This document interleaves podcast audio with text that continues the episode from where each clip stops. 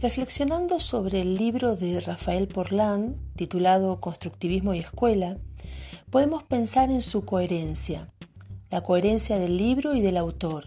Quien tiende el puente entre la teoría y la práctica es el profesional que reflexiona críticamente sobre su práctica y actúa desde una perspectiva teórica y ética.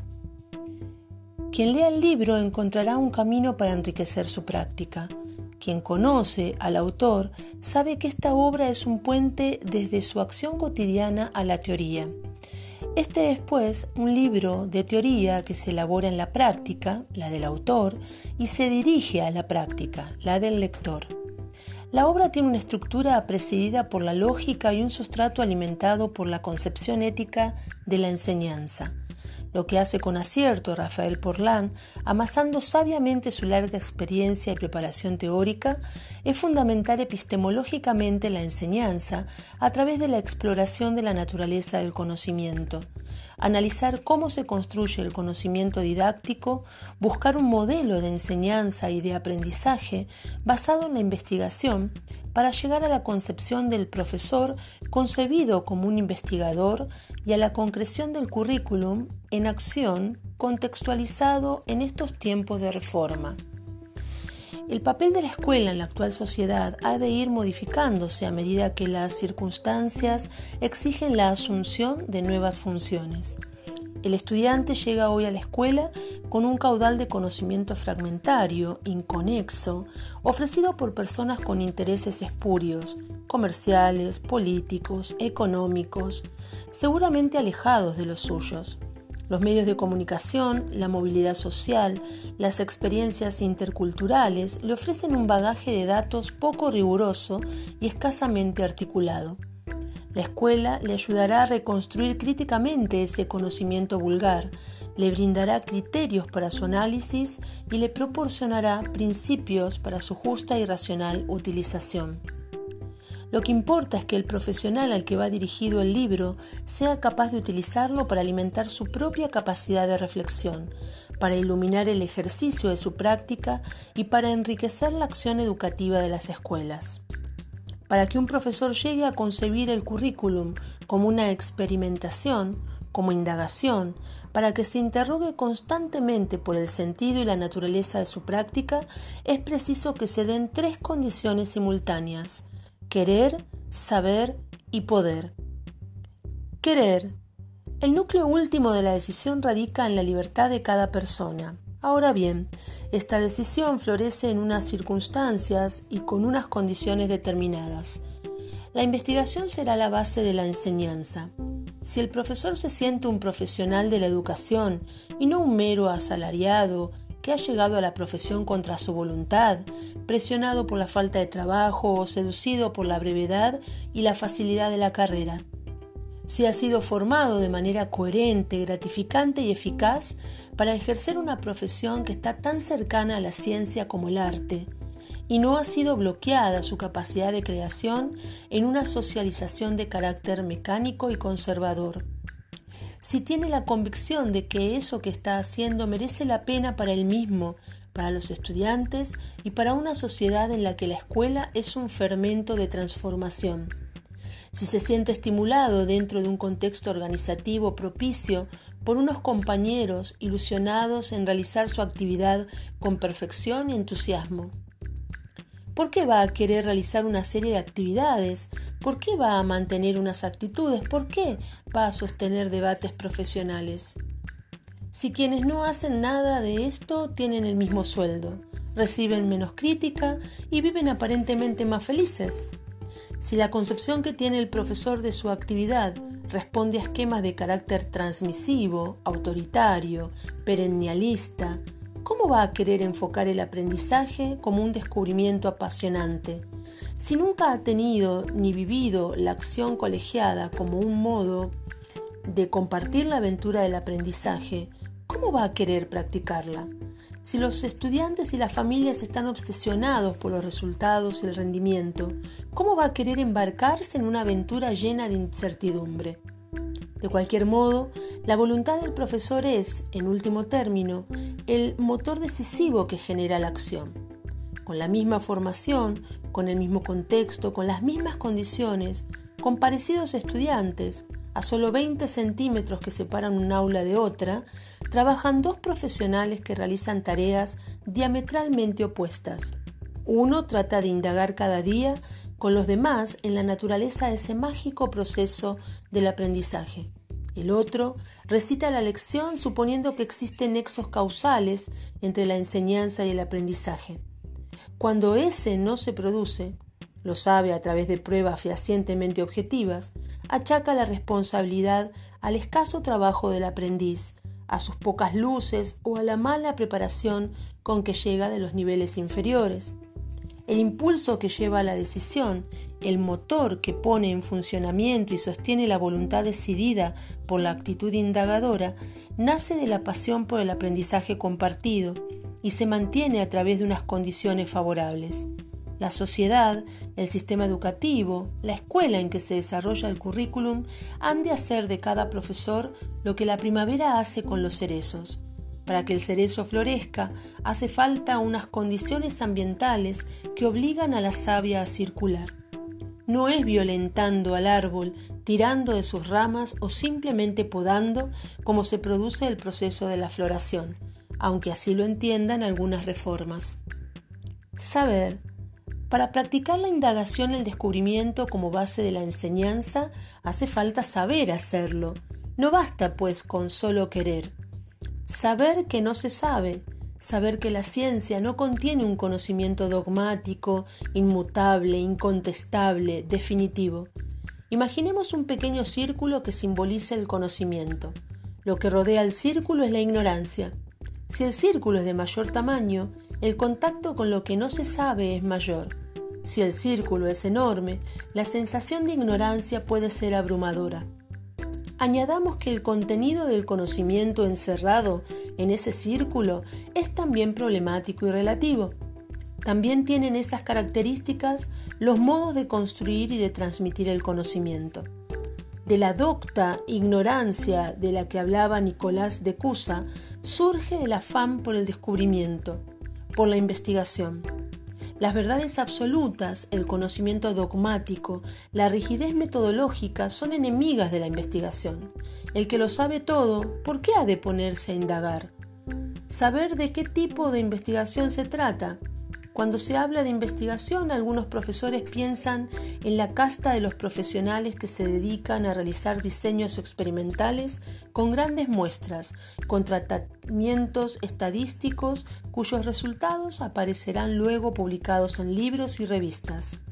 Nada tienen en común con ellos, piensan. No disponen de su tiempo, ni de sus conocimientos, ni de sus preocupaciones. No se trata de una investigación realizada por los propios profesionales sobre sus prácticas con el fin de comprenderlas para conseguir transformarlas y mejorarlas. Es una investigación que penetra la acción del profesor y que puede realizar con sus compañeros de trabajo. Saber qué sentido tiene la investigación. Se trata de una investigación de los profesores, no sobre los profesores de la escuela, no solo sobre la escuela. El sentido de esta investigación está orientando a la práctica. Desde ella surge, en ella radica y sobre ella revierte. El sentido de esta investigación tiene un carácter más ético que técnico, sin que esto lleve consigo la despreocupación por los aspectos científicos de la investigación. Saber cómo se hace, el profesor tiene que saber cómo se recogen las evidencias de una realidad que resulta compleja y simple a la vez, cotidiana y extraña, patente y latente, común y única, sencilla y trascendental. Debe saber qué métodos se utilizan y cómo se aplican a esa realidad que pretende reconstruir, interpretar, valorar y comprender. Debe saber cómo se trabajan los datos obtenidos y cómo se redactan de forma clara y estructurada los informes escritos provenientes de ella. Saber que la investigación ha de ser compartida con los compañeros, de manera que se pueda llegar a un conocimiento comunitario de la escuela, del currículum que se desarrolla en ella y de las estrategias que deben ponerse en marcha para mejorarla. El profesor que se pregunta qué sucede en su centro, en su institución y en su aula, qué pasa con sus estudiantes y compañeros y que empieza a buscar datos y evidencias de forma sistemática y rigurosa, está investigando. Saber hacerlo es imprescindible, pero se aprende haciéndolo. Finalmente, el poder. El profesor que quiere y sabe no siempre puede. De nada sirve que el profesor tenga una decisión clara y decidida si no puede mantener esas actitudes ni poner en marcha esos procedimientos. De nada sirve que el profesor sepa si no puede llevar a cabo aquello que teóricamente podría hacer en su práctica. Porque se trata de hacer las cosas de otro modo y eso exige unas condiciones de viabilidad. Y se trata también de hacer otras cosas que no se hacen. Poder significa tener tiempo para investigar de forma sosegada, rigurosa y compartida. Las exigencias del tiempo no siempre se tienen en cuenta. El discurso teórico y las exigencias de la administración caminan por unos derroteros que contradicen la forma de encarnarse en la práctica. Entender el currículum como experimentación, concebir al profesor como un investigador, exige que tenga un tiempo para explorar, reflexionar, redactar, debatir, informar, etc. Poder significa tener comunidades críticas capaces de planificar, actuar, indagar y cambiar colegiadamente. Los individuos aislados no pueden desarrollar una acción educativa consistente y es difícil que puedan mantener en un ambiente cargado de apatía y hostilidad la disposición para llevar a cabo un proceso de calidad. Sin la construcción de auténticos equipos será imposible llevar a cabo experiencias ricas y enriquecedoras. Poder exige unas condiciones organizativas determinadas. Si un profesor tiene a su cargo un número de alumnos exagerado, si tiene encomendadas competencias desmesuradas, si tiene que llevar a cabo actividades que no sabe hacer, es imposible que emprenda una investigación sobre su práctica y que mantenga una actitud inquisitiva sobre su actividad. Poder significa disponer de los medios y ayudas necesarios para llevar a cabo esa actividad de forma investigadora. Los medios pueden ser personales, facilitadores, colaboradores, observadores y también medios materiales, filmadoras, procesadores, computadoras, celulares, es cierto que puede haber profesores que sin ningún tipo de medios tienen una actitud investigadora mejor que la de quien dispone de todos ellos. Por no ser menos cierto que la existencia de medios favorece y hace posible y fácil la tarea. Poder significa disponer de la autonomía necesaria para que realmente se pueda tomar iniciativa y reflexionar de forma eficaz. Si todo está determinado, si las prescripciones son tan minuciosas que apenas si queda espacio para la indeterminación, si los libros de texto yugulan el proceso de adaptación y creación, si la presión social es tan fuerte que no deja capacidad de maniobra al profesor, todos los intentos por convertir al profesor de aplicador en investigador serán baldíos y probablemente frustrantes. Los tres vértices de este triángulo conceptual tienen que cerrarse adecuadamente para hacer posible el polígono de la investigación. No basta querer, no basta saber, no basta poder, no basta querer y saber, no basta querer y poder, no basta saber y poder. Es necesario simultáneamente querer, saber y poder. No todo está en manos del profesor. Tampoco depende todo de la administración ni del contexto organizativo y social de la escuela. La integración de todos estos elementos hace posible la transformación de una realidad caracterizada por la racionalidad técnica en una realidad presidida por la racionalidad práctica. El cambio no proviene de los decretos y tampoco del voluntarismo. La investigación da sentido a lo que se hace en la escuela y a lo que hace el profesor dentro del aula. Levantar la mirada de las cuestiones meramente técnicas y centrarla en la dimensión ética y política es una exigencia de la tarea educativa. Un caballero normando acertó a pasar por Chartres cuando comenzaban las obras de la catedral. Preguntó a uno de los obreros qué era lo que estaban haciendo. Ya lo veis, estoy poniendo una piedra encima de otra. Repitió la misma pregunta a otro peón de la cuadrilla y recibió esta respuesta. Estoy levantando una pared. Un tercero contestó. Estoy construyendo una catedral. Los tres estaban haciendo lo mismo y las tres respuestas, aunque diferentes, eran correctas.